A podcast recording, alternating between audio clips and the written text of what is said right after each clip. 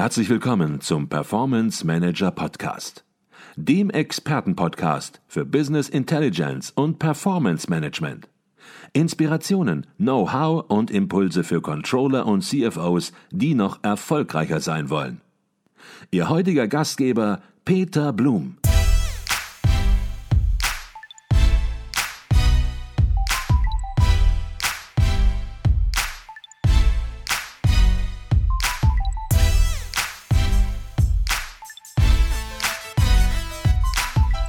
Herzlich willkommen im Performance Manager Podcast. Mein Name ist Peter Blum.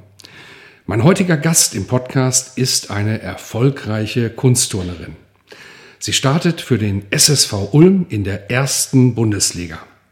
Nach vielen Erfolgen im Jugendbereich und der Goldmedaille im Sprung bei den deutschen Meisterschaften 2012 folgte der Höhepunkt ihrer sportlichen Karriere. Sie wurde als jüngste deutsche Athletin bei Olympia in London Vierte in ihrer Spezialdisziplin Sprung. Das war 2012. Danach folgten Jahre verletzungsbedingter Wettkampfpausen. Die Zukunft war ungewiss und es war nicht sicher, ob sie jemals wieder ihr altes Leistungsniveau erreichen würde. Nach vier Jahren Voller Verletzungen, Comebacks und erneuten Rückschlägen nimmt sie jetzt wieder regelmäßig erfolgreich an nationalen und internationalen Wettkämpfen teil. Was lässt sich aus dem Hochleistungssport für den Unternehmensalltag mitnehmen, um gesetzte Ziele noch schneller, noch zielstrebiger zu erreichen? Und wie geht man mit Rückschlägen, mit Niederlagen möglichst positiv um und behält seinen Fokus. Sie möchten das wissen? Dann freuen Sie sich auf meinen heutigen Gast im Performance Manager Podcast. Herzlich willkommen, Janine Berger. Ja, vielen lieben Dank und ich freue mich sehr, dass ich heute hier sein darf. Janine, herzlichen Dank, dass du dir heute Morgen die Zeit nimmst. Und äh, Zeit nehmen ist ein Stichwort, weil dein Tag ist auch heute noch, wir sitzen an einem Morgen zusammen und auch heute noch durch Training mit Sicherheit geprägt. Ja, doch. Also ich glaube, wenn ein Tag mehr als 24 Stunden hätte, dann würde ich den auch wissen, wie man ihn nutzt. Aber ähm, mit einem guten Zeitmanagement bekommt man, glaube ich, alles hin. Wunderbar. Janine, du hast im Alter von fünf Jahren mit dem Turnen angefangen und warst bereits einige Jahre später sehr erfolgreich bei den deutschen Jugendmeisterschaften im Kunstturnen. Jetzt habe ich selbst Kinder und kenne viele Kinder mit fünf Jahren. Und die haben vieles im Kopf, die probieren vieles aus, haben dann keine Lust mehr, probieren wieder was Neues aus. Welche Voraussetzungen und welches Umfeld braucht es, um seit so früher Kindheit so zielstrebig auf dieses Ziel auf das Thema Turnen hinzuarbeiten? Ja, also vielleicht zuerst, ähm, dass man weiß, wie ich zum Turnen gekommen bin. Ähm, ich war früher eigentlich schon richtig aktiv und ähm, sagen wir mal so nicht das Kind, wo immer auf die Eltern gehört hat, ähm, wenn, wenn sie irgendwas nicht machen dürfte. Also ich habe, glaube ich, immer so schon früh meine Grenzen ähm, getestet und ähm, ich bin dann über den Fasching eigentlich zum Turnen gekommen, mhm. weil ich ein Tanzmariechen sein wollte und alleine aber auf der Bühne tanzen wollte und wirklich auch akrobatische Elemente können ähm, wollte. Und ähm, dadurch bin ich dann eigentlich zum Turnen gekommen in Günzburg bei meinem Heimatverein. Mhm. Und ich habe dann schnell gemerkt, dass mich das oder dass mich der Sport eigentlich mehr fesselt. Ähm, das Tanzmariechen habe ich dann auch weitergemacht. Also ich war da auch auf deutschen Meisterschaften, aber ich habe immer nebenher oder was heißt nebenher hauptsächlich eigentlich ähm, geturnt. Und ähm, die Trainer haben dann auch schon früh gemerkt, okay, ja, ich könnte vielleicht doch mehr als ähm, nur ja, so ein bisschen Wettkämpfe zu turnen und es hat mir auch immer Spaß gemacht und ich hatte damals auch schon fünfmal die Woche drei Stunden Training. Ich glaube, ähm, dann beantwortet sich auch die Frage, dass man halt auf jeden Fall auch Ehrgeiz mitbringen muss. Ähm, ich war schon, wie gesagt, als Kind ziemlich ehrgeizig und ähm, ich glaube, wenn man so mein Umfeld fragt, dann würden die auf jeden Fall sagen, dass ich so einen Kopf habe, der mit aller Gewalt durch die Wand will, wenn das Kind irgendwas will. Also wenn ich, glaube ich, was gewollt habe, dann habe ich auch alles Mögliche versucht, um es zu erreichen. Also man braucht auf jeden Fall Durchhaltevermögen, weil auch ähm, ich bin jetzt nicht die Person, wo direkt schnipst und alles schafft. Also ich habe schon auch viel dafür trainieren müssen. Mhm. Ähm, man braucht natürlich auch Talent, den Körper dazu. Also es gibt auch viele talentierte Turnerinnen bei uns, die halt leider den Körper nicht dazu haben. Also man muss kraftmäßig drauf sein. Also man braucht einen sehr muskulösen Körper, aber man darf auch nicht zu muskulös sein, weil man ja doch noch Beweglichkeit braucht. Und man muss auch ähm, eine gewisse Angstresistenz haben. Also man darf keine Angst haben, weil Turnen schon so ein, ja, nicht gefährlich, also es ist schon in gewissen Dingen mhm. gefährlich. Man muss immer 100% konzentriert sein, weil man doch ähm, Elemente macht, die halt ja schon, wenn man nicht den Fokus hat, schiefgehen können. Und ähm, ich würde schon sagen, dass man so ein kleiner Draufgänger sein muss und die Grenzen auf jeden Fall testen will. Und das war ich oder bin ich auch immer noch. Und ähm, deswegen hatte ich, glaube ich, sehr gute Voraussetzungen, ähm, da ja, Turnerin zu werden. Jetzt hast du gesagt, du hast gemerkt, dass du Talent hast. Talent ohne Fleiß ist dann manchmal eine verheerende Mischung, weil man gar nicht das aus seinem Potenzial macht, was man machen könnte. Viele merken vielleicht auch gar nicht, dass sie das Talent haben, weil sie gar nicht den Fleiß reinsetzen, um überhaupt zu dem Punkt zu kommen, dass dieses Leistungspotenzial erkannt wird. Aber lass uns noch mal zurück in dein Umfeld gehen. Würdest du sagen, dass es wirklich mit fünf Jahren und dann natürlich in den Folgejahren wirklich in dir schon lag oder hattest du ein Umfeld, ähm, ja, häufig natürlich durch die engen Freunde, aber natürlich vor allen Dingen auch durch die Familie geprägt, ja, die gesagt haben, Janine, dreimal in der Woche ist angesagt, wir fahren dich dahin und da gibt es gar keine Diskussion oder ähm, lag das komplett in dir, dass du gesagt hast, fahrt mich jetzt dahin und wenn es geht, auch bitte gerne noch mal ein viertes und fünftes Mal? Es ist eine sehr gute Frage. Natürlich muss beides passen. Also meine Eltern, ohne die hätte ich das nie geschafft, weil die standen da vollkommen dahinter und haben mich unterstützt. Aber ähm, es war nie der Druck da. Und ich glaube, ähm, das wurden auch meinen Eltern oft wurde das unterstellt, dass sie mehr wollen als ich.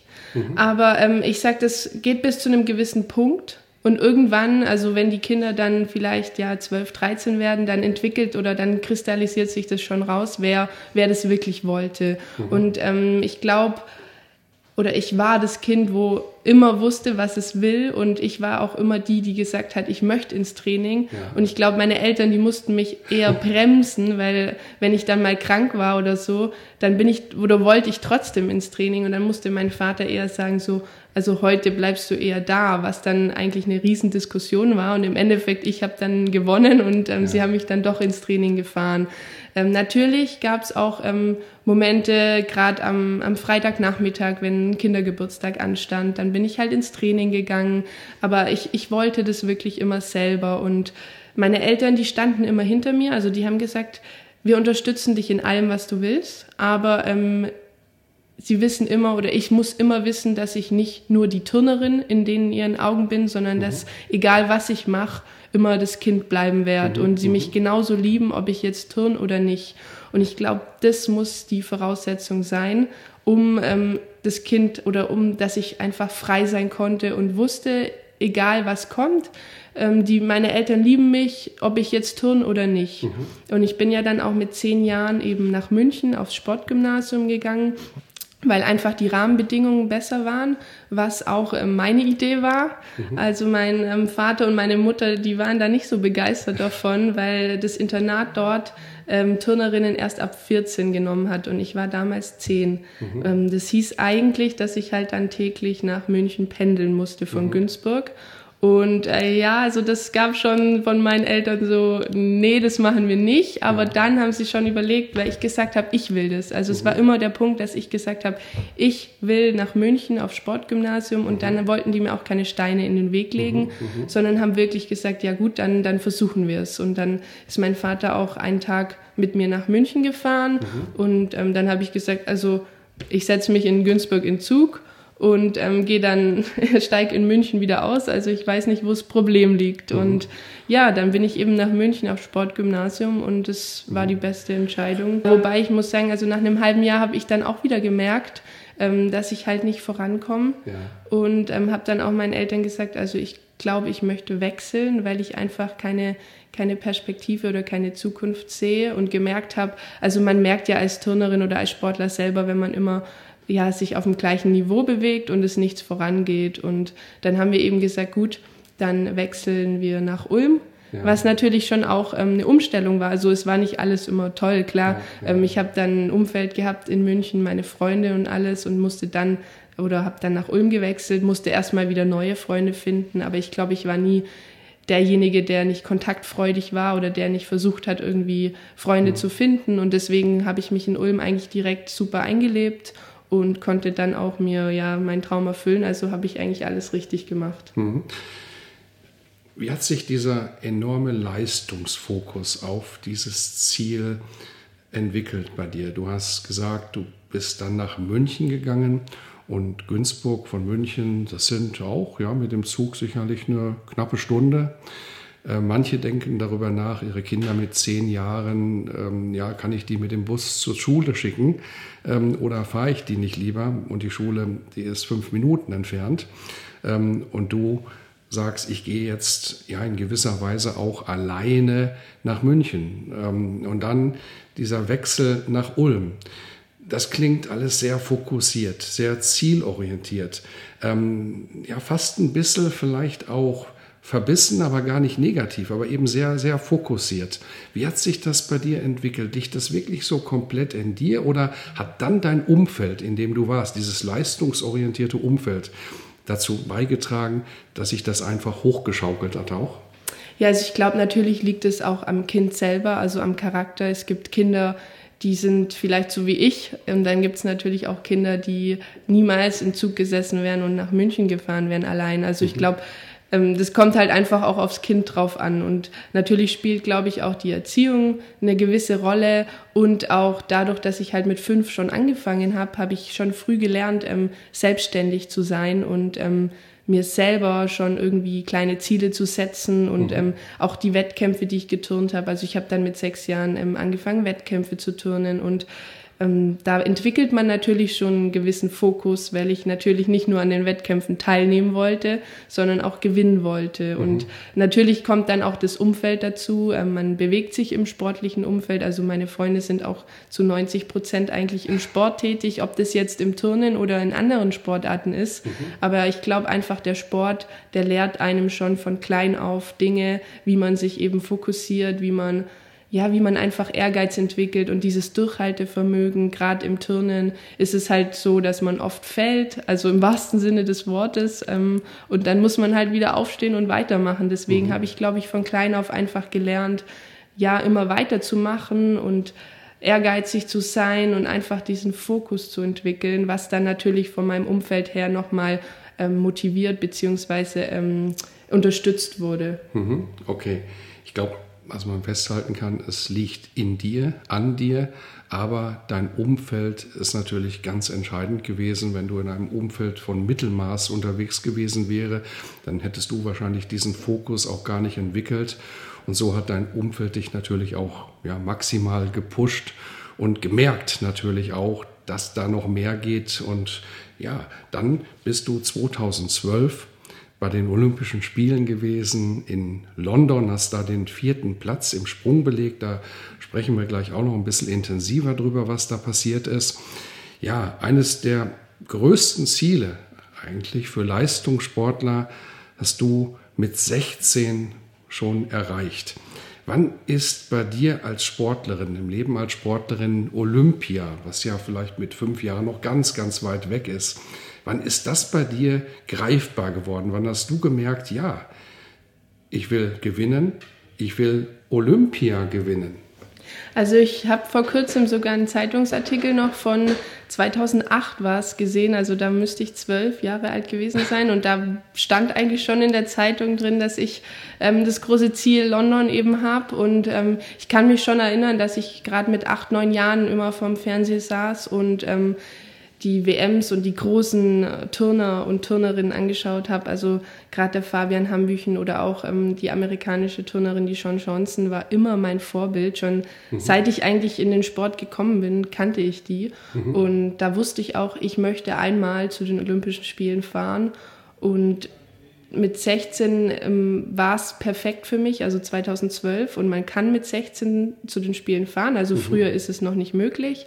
Und natürlich ähm, sind da auch die Trainer dann, die auch ähm, nachdenken und sagen, okay, das Mädchen hat das Potenzial. Mhm. Auch die beeinflussen natürlich, also gerade vom Umfeld her, die fokussieren einen natürlich noch mehr und sagen, also die geben einem die Möglichkeit und sagen, okay, wenn mhm. wir hier und hier hart trainieren, dann könnte es was werden. Natürlich gehört dann auch ein bisschen Glück dazu, mhm. aber ähm, ja, schon in, in jüngeren Jahren hat sich das so entwickelt. Und je näher das dann zu den Spielen gekommen ist. Also je mehr Jahre vergangen sind und desto besser wurde ich. Also ich wurde 2009 dann auch ins Jugendnationalteam aufgenommen. Das war dann die erste Etappe. Also natürlich hatte ich ein großes Ziel, das war in weiter Ferne, aber ich habe mir dann auch immer so kleine Ziele gesetzt. Und ähm, ich wollte natürlich mit zehn Jahren zu den Olympischen Spielen fahren, aber das war jetzt nie, dass ich jeden Tag ähm, gesagt habe, ich muss dahin, ich muss dahin, sondern ich hatte kleine Etappen, dann gab es ja noch die deutschen Meisterschaften, dann gab es Qualifikationswettkämpfe. Also man hat sich da Stück für Stück eben hingearbeitet. Mhm.